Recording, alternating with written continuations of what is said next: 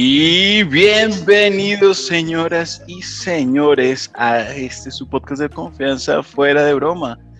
Todos los que creyeron que habíamos muerto, que a David lo habían secuestrado por lindo, o que a mí me habían metido a la cárcel por feo, no, se equivocan. Solamente Iván está en la cárcel. Pero aquí estamos de nuevo con más fuera de broma, nuestro primer capítulo en esta tercera temporada.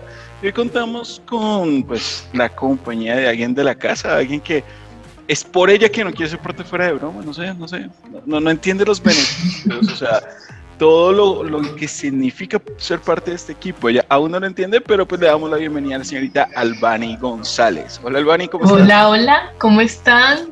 ¿Qué tiempo? Y Albani, ¿qué se siente estar de nuevo con nosotros? Abriendo tercera temporada. Cool.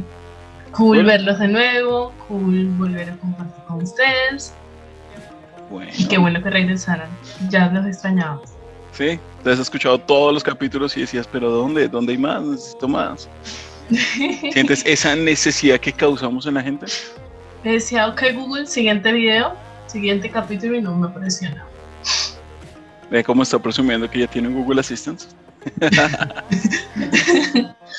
Pero bueno, listo, Albani, bienvenida y esperemos que sea el primero de muchos y que te quedes, porque no ha querido, no ha querido, no sé. Ella dice, no, es que le doy ideas, eso es lo mejor y que es que no lo podemos reemplazar, es que, bueno, así, así son, así son, la gente completa. Pero bueno, entonces también le damos la bienvenida a un panelista que jamás se va, aunque yo quiera, el señor David Ospina. ¿Cómo vas, David? Hola, Leo. Hola, Albani, ¿qué tal? Yo muy bien. Hola. Eh, Leo, tú sí le mostraste el cheque que ganamos cada mes a Albani para convencerla. Si ella no quiere creer los 300 mil dólares que ganamos mensualmente, entonces ganamos más que Luisita Comunica, no entiendo por qué no se quiere quedar aquí. Bueno, el dinero no lo compra todo, entonces. ¿Ah? No, no, no, realmente es por falta de tiempo más que todo. Eso dicen todas. Y bueno, yo primero, feliz ya de haber creado una tendencia, ya los tres acá están con mi gorrito tradicional, eso ya me convierte oficialmente en un influencer. Sin embargo, ¿por qué yo no tengo el hoodie? ¿Por qué los dos están usando el hoodie fuera de broma y yo no lo tengo? Porque es que no recibiste el bono de este mes, güey. No, no puede ser. No, es que los administrativos no reciben bono. Ash. Pero no, David, David, igual se puede, se puede, se puede negociar. Igual para ustedes si están interesados en merchandising de para de broma. No hemos generado una línea oficial o página, pero sin embargo ya tenemos los diseños como los pueden ver. En este momento este saco que están viendo en pantalla, o sea que tengo yo y que tiene Albani, está también disponible en negro y en un color que ustedes deseen, si desean que sea amarillo o blanco, pues pueden eh, simplemente solicitarlo. Nosotros les indicamos cuánto valen. Eso sí, son de muy buena calidad. Si ustedes, por ejemplo, están en un clima frío, créanme que les va a disfrutar bastante. Si están en un clima caliente, mejor gorras que también estamos sacando pronto y que pues ustedes van a poder adquirir a través de las ayudas que nos brinden. Pueden ser premios que vamos a brindarles a través de Patreon apenas nos empiecen a apoyar. Cuenta que va a crear David en algún momento, no sabemos cuándo, pero esa es su labor como administrativo de la línea. De la línea fuera de broma. Me toca manejar los millones a mí. Exactamente. sí. Es que yo, soy muy humilde para eso. Pero bueno, David, hablando de humildad, hoy tú, sí, tú, David, como fue en la primera temporada, inicias el primer tema de esta temporada, de esta tercera temporada. Obviamente quedan algunos pendientes, tenemos ahí temitas de continuar que quedaron pendientes de la segunda temporada, como sobre ufología, eh, trabajando de la mano de Carpio. Un saludo. Y pues obviamente temas de misterios cuando venga directamente Denison a traernos sobre muertos, fantasmas y todo esto que él maneja en al otro lado paranormal. Y pues obviamente mis acostumbrados, pues que no hemos terminado el ciclo de parafilias, entre otras historias que vendrán, así que estén muy pendientes. Pero David, ¿qué hay para hoy? Momento, y también faltan los acostumbrados temas peruanos que traía Iván. Ah, pero sí. él, quedó de investigarnos el misterioso y terrorífico caso de Laura en América y no lo ha traído. Sí, el cómo ella todavía sigue viva y apareciendo en TV. Bueno, pero Leo, creo que la falta de costumbre te ha hecho olvidar cosas. ¿Dónde están las recomendaciones? Ah, es que te recomiendo recomendarlas. Pero, Pero sí, sí, sí, por supuesto, por supuesto. De hecho, que tanto Albani como yo tenemos al lado la recomendación. En su mano derecha, Albani va a empezar con su recomendación y luego yo seguiré con la mía. Bueno, mientras yo pienso la mía que no traje. Sí, él siempre nos echa el agua y luego dice que, ah. Albani, ¿qué nos vas a recomendar en este día? Pues mi lectura actual eh, se llama Crimen Castigo de un autor ruso muy, muy bueno. Pues básicamente. ¿Cuál es el autor ruso? Fyodor Dostoyevsky. Dostoyevsky. Ah, No, ah, eh, hagamos un lo ejercicio. Tú lo lees, comienzas, cada vez encuentras nombres más y más raros. De hecho, el más normal es el del autor. Sí, yo lo leí en el No, colegio, pero yo El más recuerdo, normal es Sonia. yo recuerdo Rodia Sonia, sí. Recuerdo- es el pro- el protagonista.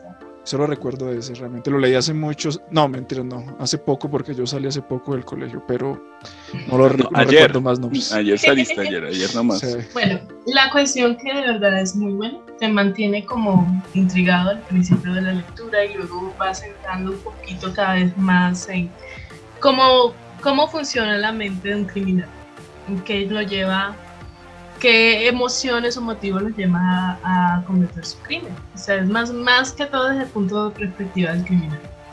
Y pues es bastante interesante. Sí, es muy bueno. Creo que eso fue de mis favoritos en el colegio. Sí, bastante, bastante bueno. Es que me aburrí de las novelas románticas y quería cambiar un poquito. Aleluya. ¿Qué nos traes tú, Leonardo?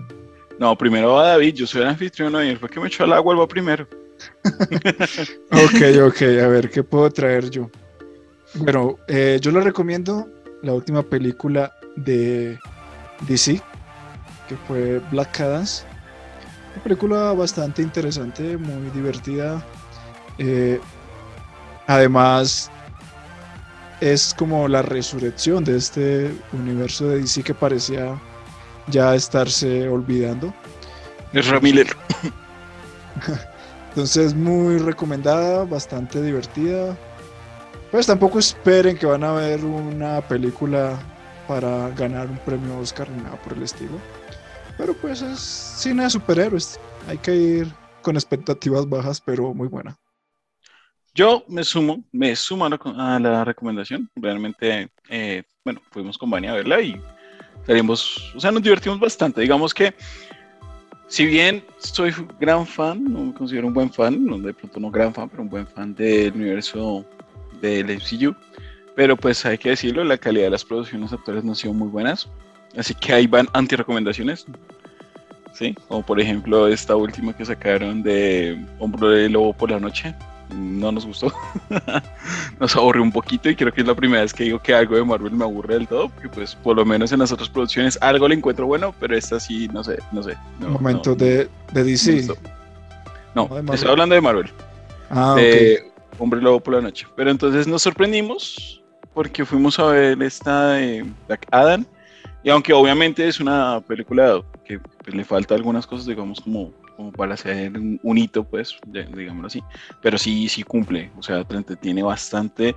Eh, obviamente se nota que es como la reunión de un montón de, de ideas que se tenían previamente y que no habían podido poner en otras películas y las trataron de poner ahí a lo más rápido.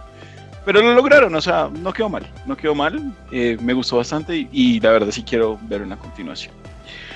Por mi parte, siguiendo con la temática de cómics, quiero recomendarles el cómic The Sandman Universe Nightmare Country, que como tal es una renovación de los cómics de Sandman para los que quedaron de, de pronto pegados con la serie o ya venían con, los- con, el- con esta historia de antes. Eh, como tal quería mostrarles el pantallazo, pero no, no logro conseguirla en mi biblioteca, o sea, tengo muchos cómics en una tablet. Ah, esperen, creo que ya sé cómo es que la tengo guardada. Ya, eh, aquí, para que puedan verla. Voy subiendo sobre la portada. ¿Vale? ¿De qué se trata esta serie de cómics de este año? Pues simplemente nos permite como conocer un poquito más de las pesadillas de Sassman, o sea, para el que obviamente vio la, la serie, entiende que las pesadillas son seres conscientes y que pues tienen algunas funciones o pues algunas historias aparte o fuera de las del mismo Sandman. Entonces vamos a conocer un poquito de las cosas que hicieron cada una de estas pesadillas mientras Sandman se encontraba atrapado. Eh, y pues obviamente en relación con Sandman. Entonces ahí les dejo, obviamente pues también es de DC. Así que pues creo que poco a poco nos estamos enamorando de DC. Esa es la recomendación pues. del día de mi parte. Ok, ok. Interesante. Y bueno, ahora sí, entrando en materia. Antes pues de, de la pausa que tuvimos, yo venía con una serie de, de programas que eran sobre eh, logias o... Sí, logias, era la palabra, logias. Y hoy traigo... Sectas secretas, creo que era Eso, el título que le he dado. Sectas secretas. Había olvidado el nombre. Eh, hoy traigo algo que si bien no es como tal una secta, secta, secta, sí se le asemeja mucho y también encaja mucho en, en la temática de nuestro, de nuestro podcast. Y es de una organización muy famosa que ya tiene más de 100 años, que es el Ku Klux Klan. ¿Han escuchado Ah, a la que perteneces. No estaría en un podcast contigo si perteneciera al Ku Klux Klan. Yo creo que solamente finges. Nos quieren matar, No. ¿viste? Qué nombre tan curioso. Pero igual de todos modos los que tenemos hoy capuchas blancas somos nosotros. Ajá, paradójicamente. Pero bueno, si han escuchado hablar de eso, si han visto cosas de Ku Klux Klan, supongo. Sí, sí, sí, sí. Sí, claro. Mm, Yo la verdad no. Mm, Es que no se escucha. Yo creo que cuando veas un poco vas a saber de qué hablamos. Es Sí, de pronto sí. famoso. Si quieres, Leo, compártenos ahí las imágenes que tengo, la primerita que te pase. Por su pollo. Listo. Aquí vemos una foto de David y sus primos. Cuéntanos. Listo. Eh, ¿Sigue sin sonarte de nada, Albani?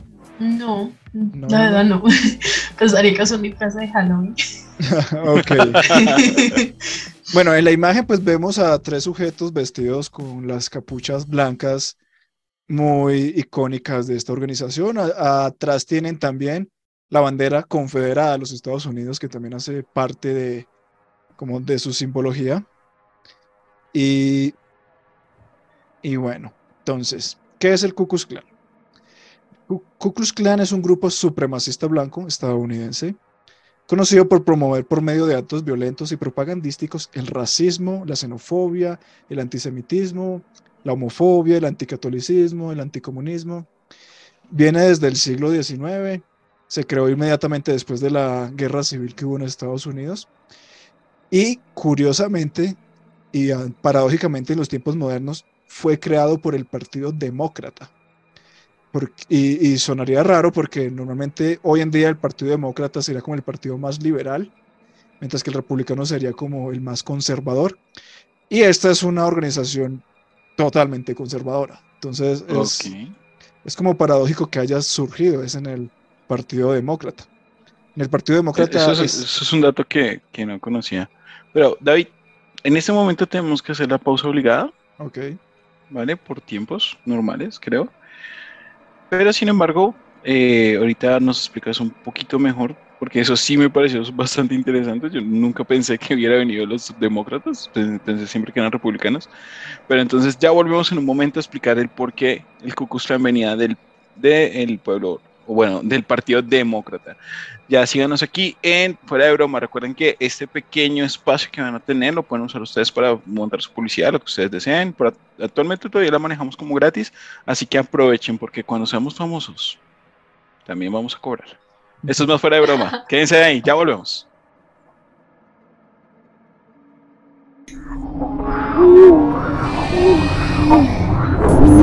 Somos leyendas. Somos historias. Somos investigación. Somos al otro lado paranormal. Un espacio donde lo insólito y lo increíble será descubierto. No olvides seguirnos en YouTube, Google Podcast, Apple Podcast, Spotify, Amazon Music. Estás al otro lado paranormal. Y continuamos después de esta hermosa pausa. Espero que la hayan disfrutado. No sé qué quedó allí, pero supongo que es muy bueno. Y pues vamos a continuar con la historia de por qué el Partido Demócrata de repente se volvió el, el enemigo público número uno de Estados Unidos. Bueno, no, mentira, no fue enemigo de ellos. Pero pues vamos a conocer un poquito más de la historia del Ku Klux Klan, los tíos de David. Entonces cuéntanos, ¿qué más pasó? ok. Bueno, retomando, eh, inició por el Partido Demócrata, pero específicamente el Demócrata del Sur. Y pues eh, si alguien conoce un poco como de, de, toda esta cultura estadounidense, sabe que los sureños en Estados Unidos son los más conservadores, los que portan las banderas confederadas, etcétera, etcétera. Pues ah, generalizando, ¿no? Y, y bueno, entonces empezó por el Partido Demócrata del Sur y agrupó a varias organizaciones a modo de sociedad secreta. Sin embargo, ellos nunca estuvieron muy organizados. No tenía como, como lo veíamos en capítulos anteriores, como toda esta estructura de logia que sí tenían los masones o los Illuminati. No, estos no se regían de esta manera. Eh, su modus operandi era la violencia. Ellos recurrían al terrorismo, violencia. Uno de los actos más reconocidos de ellos o más característicos es la quema de cruces. Si quieres, Leo, pasa a la siguiente imagen. Nos fuimos. ¿Por qué quema de cruces? Porque ellos están en contra de todo este tipo de, de simbología religiosa, como el catolicismo, que es lo que más simboliza la cruz. Entonces la queman mostrándose en contra de, del catolicismo. Mm. Vea pues, yo, yo pensaba que eran... Que había No sé. alguien ahí crucificado. No, no, no, o sea, no, no, no. Es por esto, es por esto. Es que, es que acá tiene el simbolito de la cruz, ¿no? Y acá también. Y pues en sus estolas y, y eso, pues me, me quedé como pensativo. Pensé que era más como a favor o algo así. No, pues ellos sí tienen sus religiones, pero son más como ortodoxas y pues religiones más como de Estados Unidos. El catolicismo mm, lo ven como de, de clases bajas, de latinos, de, de negros, de... ¿No se judíos. consideran ateos? No, no, ateos no son. No, no, no. Se consideran, me imagino yo, como muchas sectas religiosas en este caso, ¿no? Porque, Pues acá estábamos viendo de otro tipo. Pero sectas religiosas, pues se consideran la escogida, supongo yo. Tal cual. Ellos promueven el supremacismo blanco. Pero pues han habido como varias etapas de- del, del Ku Klux Klan. Entonces vamos a hablar de la primera, la que surgió, la, la que inauguró este movimiento. En un principio, pues surgió después de la primera, eh, perdón, de la guerra de- civil de Estados Unidos, que tuvo como uno de sus grandes, o de las grandes consecuencias fue como la libertad de, de los esclavos, acabar con el régimen esclavista. Y ellos buscaban, eran retomar este régimen, buscaban tener el control tanto político como social de todos los esclavos que habían sido liberados y también como intentando evitar que los esclavos pudieran tener aspiraciones mayores como educación, eh, derechos políticos, etcétera, etcétera. Entonces ellos no querían eso y querían detener como este avance de los derechos de, de, los, de las personas de color de la época. Entonces no querían que ni tuvieran educación, ni tuvieran propiedades, ni tuvieran armas, ni tuvieran derechos electorales, nada. Ellos no eran iguales a, a, la gente blanca. Entonces ellos luchaban por esto. Y sin embargo no se limitaron a, a actuar en contra de, de los afroamericanos, sino también contra otras etnias e incluso contra los republicanos. O sea, eso también es, sigue siendo ahí curioso. la paradoja en tiempos actuales. Ellos también iban contra los republicanos también del sur, porque pues ellos empezaron en el sur, y siempre pues usaban sus tácticas violentas. Ellos, todo era a través de la violencia. Los miembros del clan aseguraron haber matado a más de 150 negros en un solo condado de Florida y cientos más en otros condados. Eh, como comentaba, ellos nunca estuvieron bien organizados como grupo secreto o como logia, ni nada por el estilo. No tenían ni portavoces, ni boletines, ni como un manual o una, una especie de constitución con sus, con sus eh, reglas. Nada, ellos no tenían nada de eso. Y su reputación se debía, era más que todo a lo que vemos, a sus trajes, a sus tácticas violentas, a sus obras tan teatrales como esta de quema de cruces. Y a pesar de que ellos tenían mucho poder, igualmente había gente que se les resistía pues a todas estas prácticas de terror. Incluso grupos se organizaban para defender o para, sí, para defenderse en contra de, de, estos, de este grupo Ku Klux Klan. Entre ellos estaban los veteranos blancos del ejército de la Unión, organización del Klux Klan. O sea, generaron grupos anti ellos mismos. Mira, pues. David, eh, esto estamos hablando de surgieron más o menos en qué año? Esto es 1871 eh, o alrededor, como 1850, 60, porque en 1871, que es hacia donde iba, eh, el senador republicano de Pensilvania, John Scott, reunió el comité y recogió 52 testimonios de las atrocidades del Ku Klux Klan. Y esto generó que al final el presidente de, de los Estados Unidos del momento lograra, el presidente era Ulysses Grant y firmó el acta que se llamó el acta Ku Klux Klan, en el cual pues daba como eh, daba fin a esta práctica, prohibió la formación del Ku Klux Klan y con esta eh, decisión ya empezó el declive del primer Ku Klan hasta irse prácticamente desapareciendo por muchos años.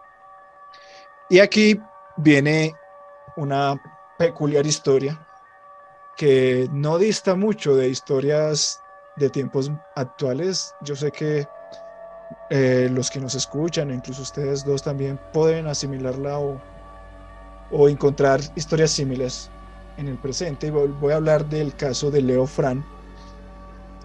Eh, Leo Fran nació en Texas, en un hogar de judíos de ascendencia alemana. Vivió un tiempo en Nueva York y se graduó de ingeniero mecánico en la Universidad Cornell. Trabajó en varias empresas hasta que en 1907 lo contrataron para dirigir la fábrica de lápices National Pencil Company en Atlanta. Eh, Fran dirigía esta fábrica de lápices y fue condenado gracias a una evidencia circunstancial por violación y asesinato de una empleada, una niña de 13 años, Mary Fagan.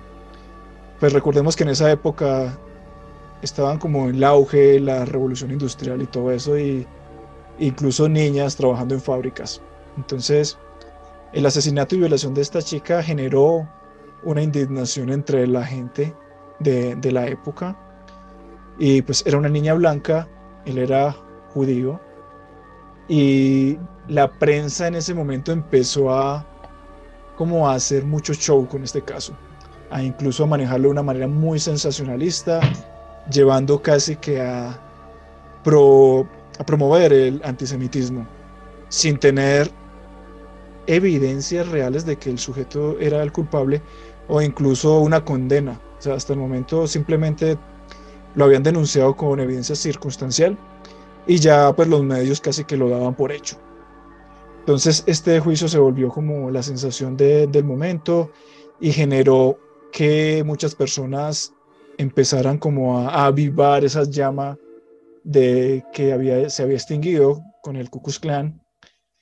El político georgiano John Watson sacó provecho de este caso y empezó a, a reunir apoyo a esta renovación del espíritu del Ku Klux Klan que ya llevaba más de 40 años sin, sin estar presente, se había extinguido, entre comillas. El jurado lo declaró culpable por unanimidad y fue sentenciado a muerte, aunque Leo Fran era inocente en realidad, que eso se sabría muchos años después. La sentencia fue conmutada a cadena perpetua después de que el gobernador de Georgia, John Slatson, revisara la evidencia. En la noche del 17 de agosto de 1915, un grupo de hombres blancos ricos que se llamaban a sí mismos los caballeros de Mary Fagan. Mary Fagan, recuerden que era la chica que había sido violada y asesinada.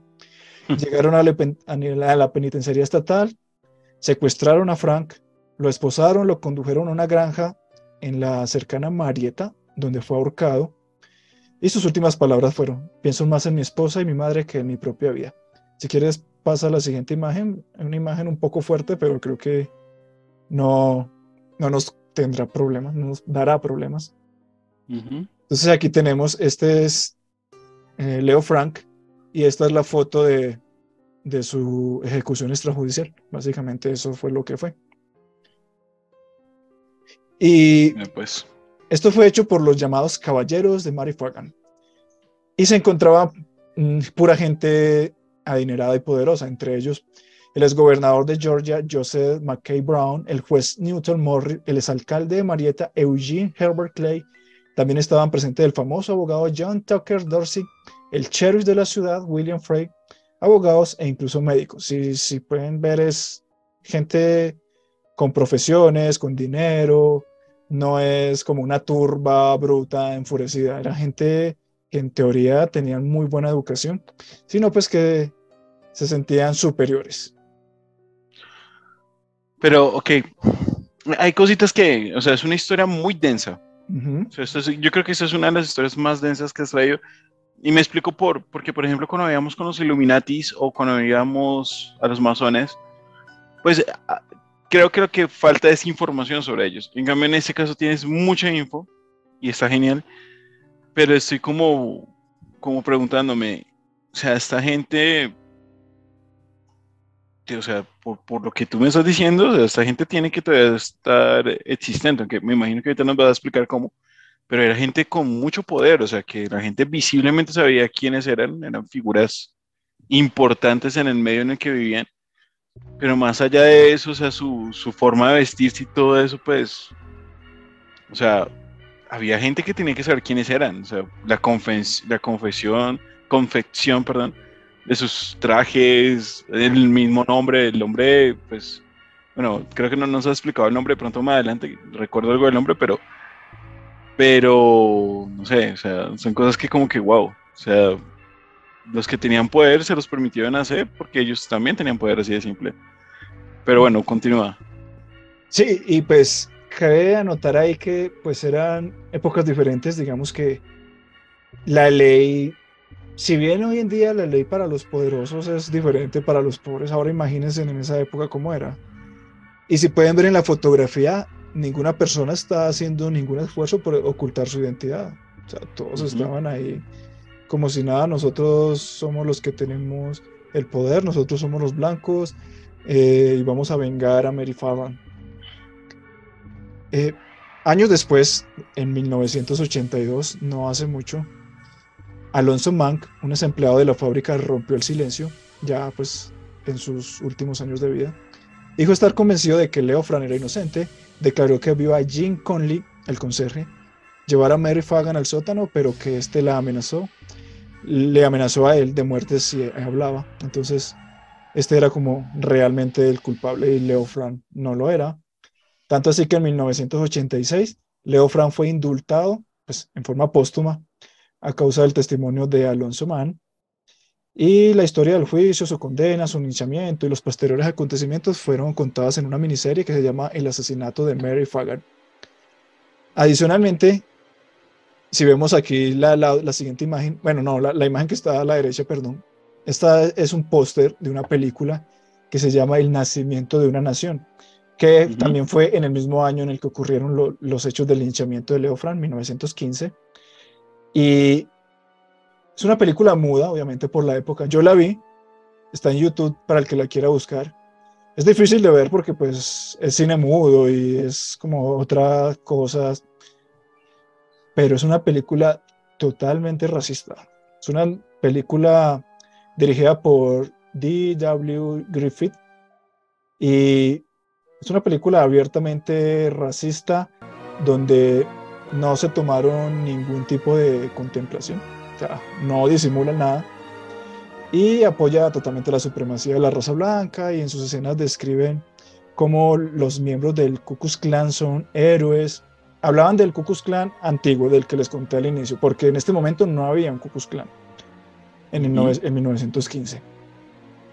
Eh, entonces, el asesinato de, de Leo Frank o más bien la violación y asesinato de, Mary Fagan, el linchamiento de Leo Frank, esta película, todo en el mismo año, empezaron a avivar esta llama de, supremacía blanca y, así poco a poco fue nuevamente surgiendo el, este movimiento, esta secta o como la quieran llamar.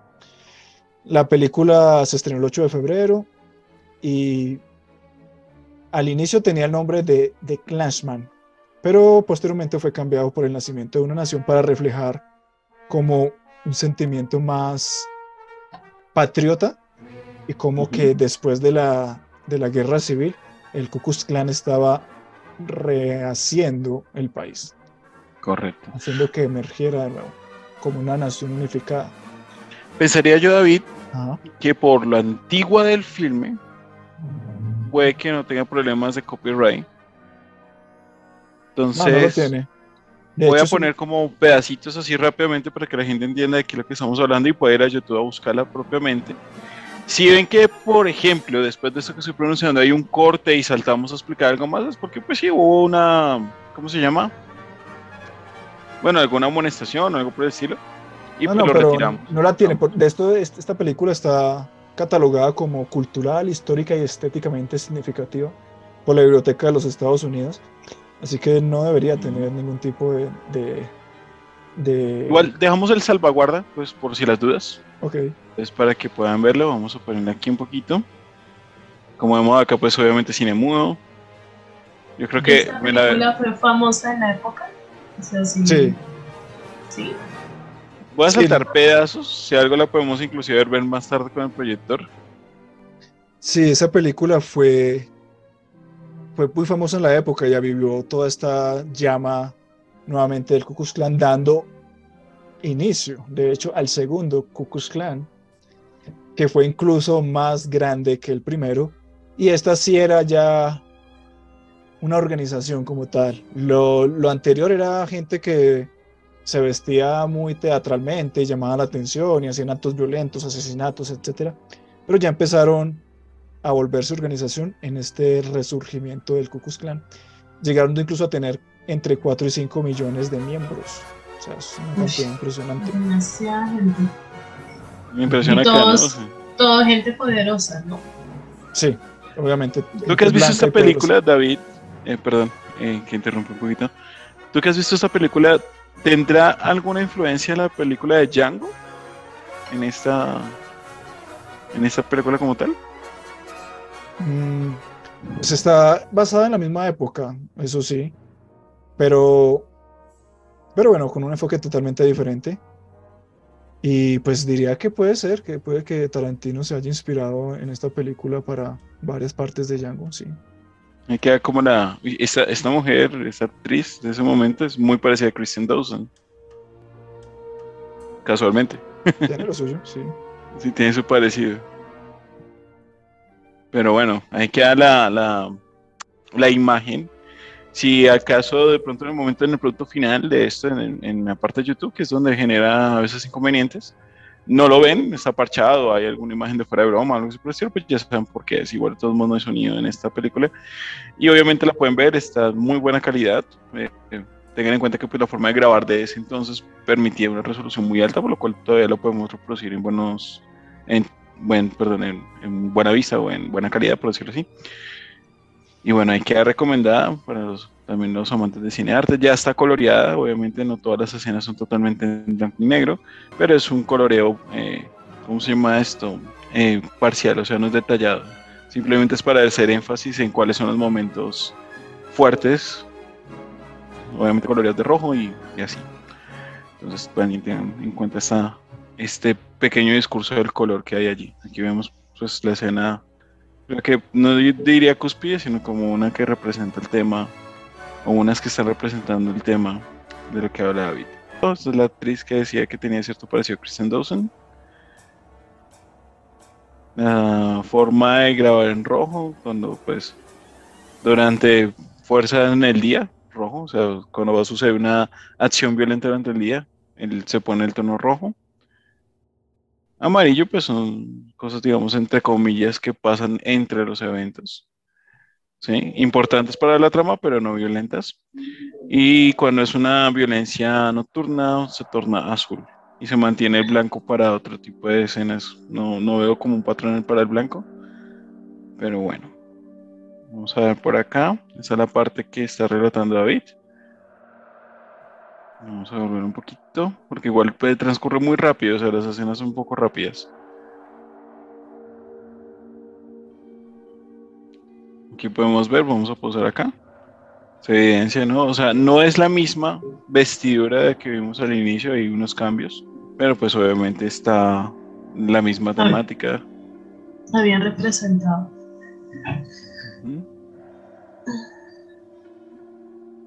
Y aquí los vemos llegando, eso, eso se supone que es de noche, según lo que indicaba la, los comentarios. Aquí vemos, pues, obviamente es una esta es una persona blanca, no, obviamente está eh, maquillada. Pero Sí, pues, ellos no que- que- iban que- a, a usar Em, actores negros. Nunca. claro.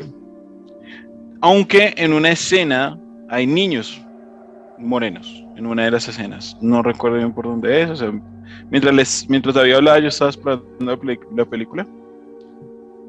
Eh, creo que más adelante. Pero sí, sí hay una escena donde salen niños eh, de eh, afrodescendientes. Aquí, creo que es acá. Bueno, es en este mismo espacio del lugar, pero ahí están.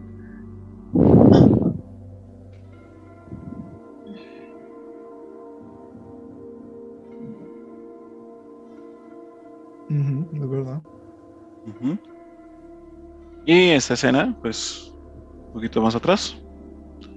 Las escenas fuertes son como saltadas, no sé si así estaban originalmente, pero son cortas. Esas escenas son cortas.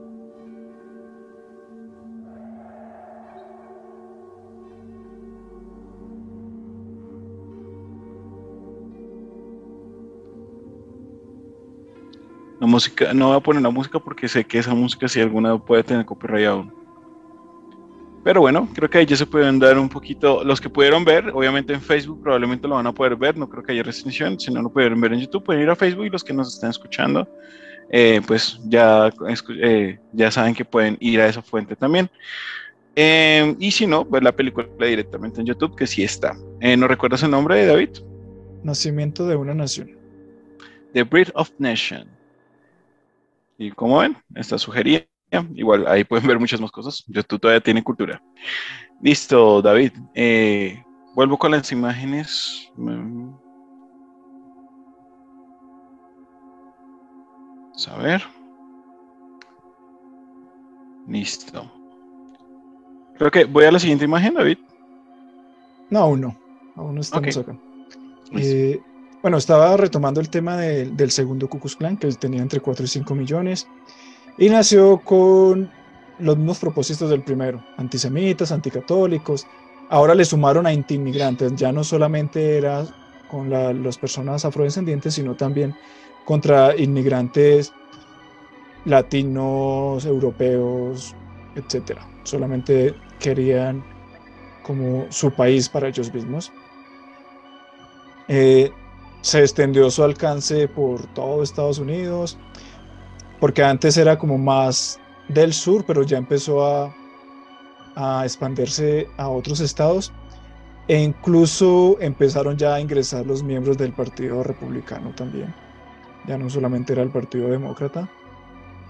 Eh, los reclutadores siempre hacían énfasis en señalar que los banqueros judíos, los negros, los católicos o cualquier otro grupo social étnico eran los causantes de todos los problemas de, del ciudadano común.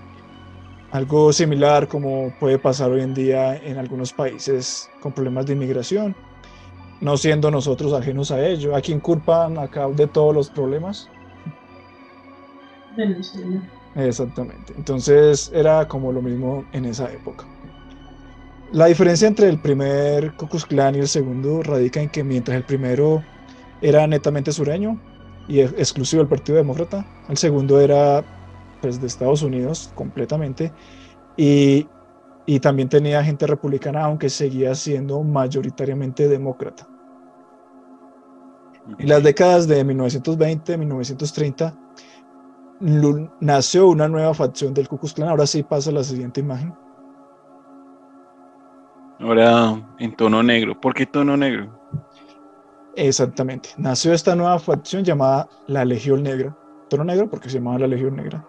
Y eran, eh, su objetivo era ser aún más violento que el primero. Si el primero ya era violento, ellos lo llevaban a otro nivel. Y esta tuvo una gran actividad más en la región medio oeste de los Estados Unidos y era la facción más violenta y adquirió notoriedad por asesinar socialistas y comunistas sobre todo. Eh, adicionalmente, algunos grupos del Ku Klux Klan tomaron parte en linchamientos, eh, llegando a asesinar a incluso soldados estadounidenses negros que volvían de la Segunda Guerra Mundial con, aún con sus uniformes. Y ellos pues siempre admitían a, a, los negros y a cualquier otra etnia que tienen que respetar a la raza blanca porque ese es su país y les están dejando vivir ahí, pero no son iguales. Bueno, pues. Listo. ¿Qué pasa con el gobierno de, de ese tiempo? Porque no podían tener, pues, tomar medidas o acciones contra este, esta, sí. ¿cómo diría? Organización. Uh -huh.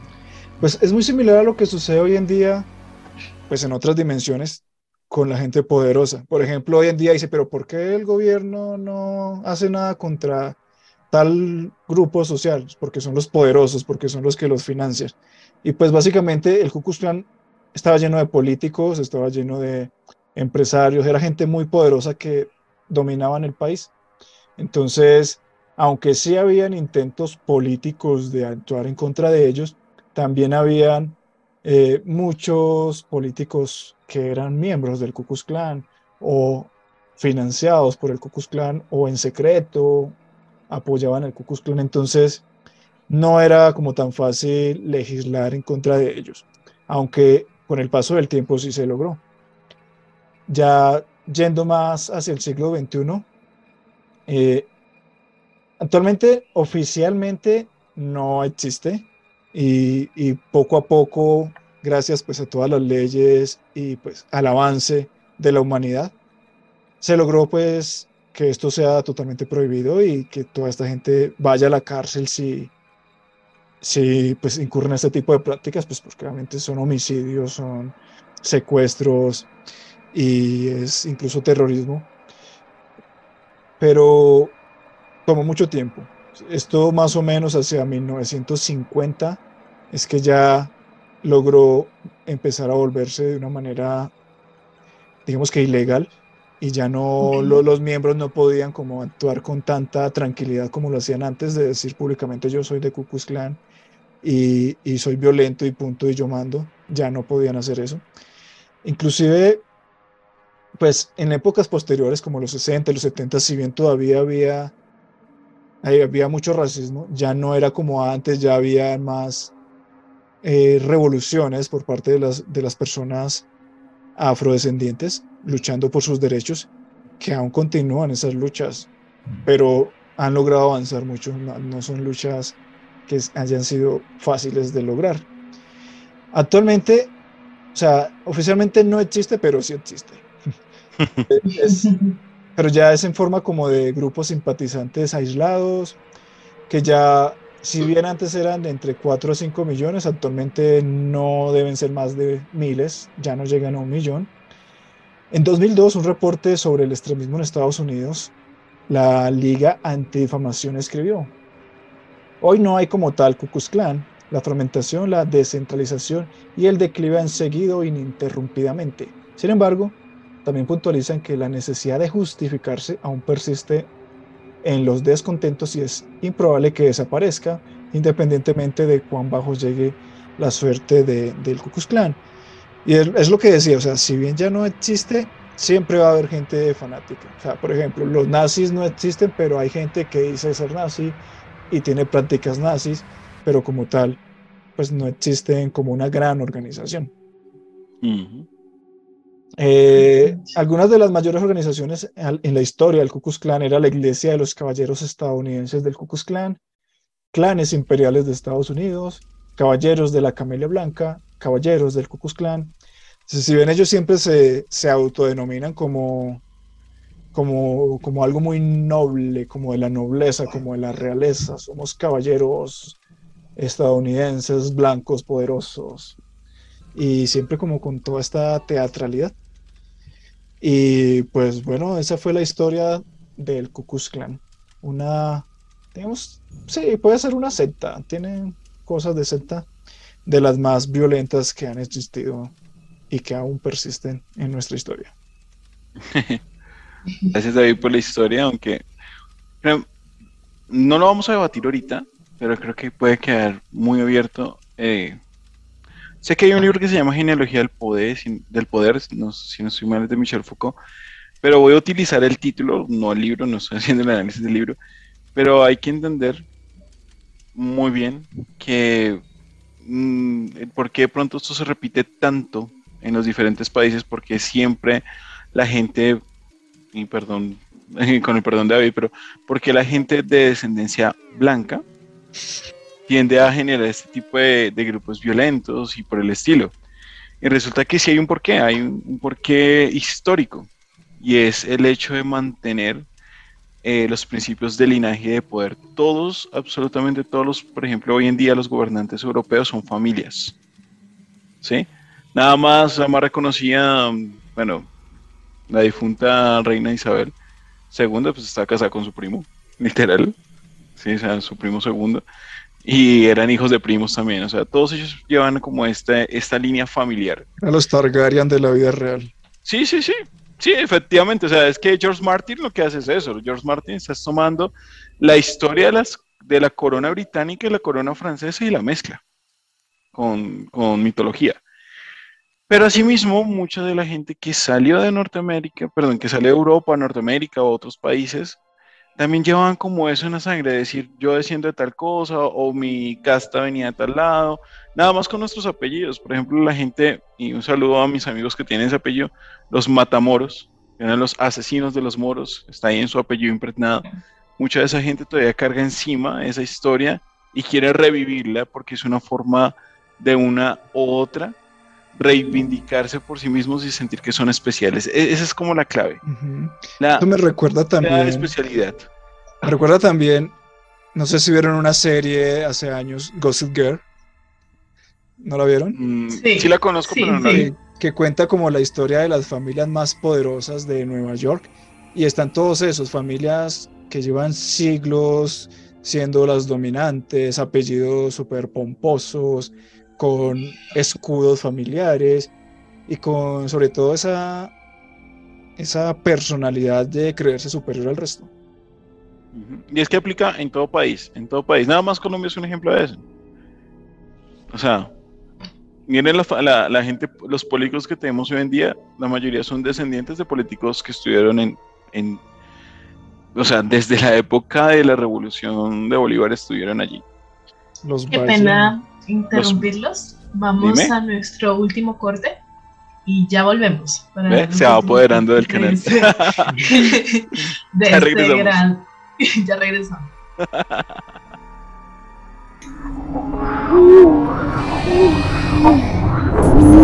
Somos leyendas.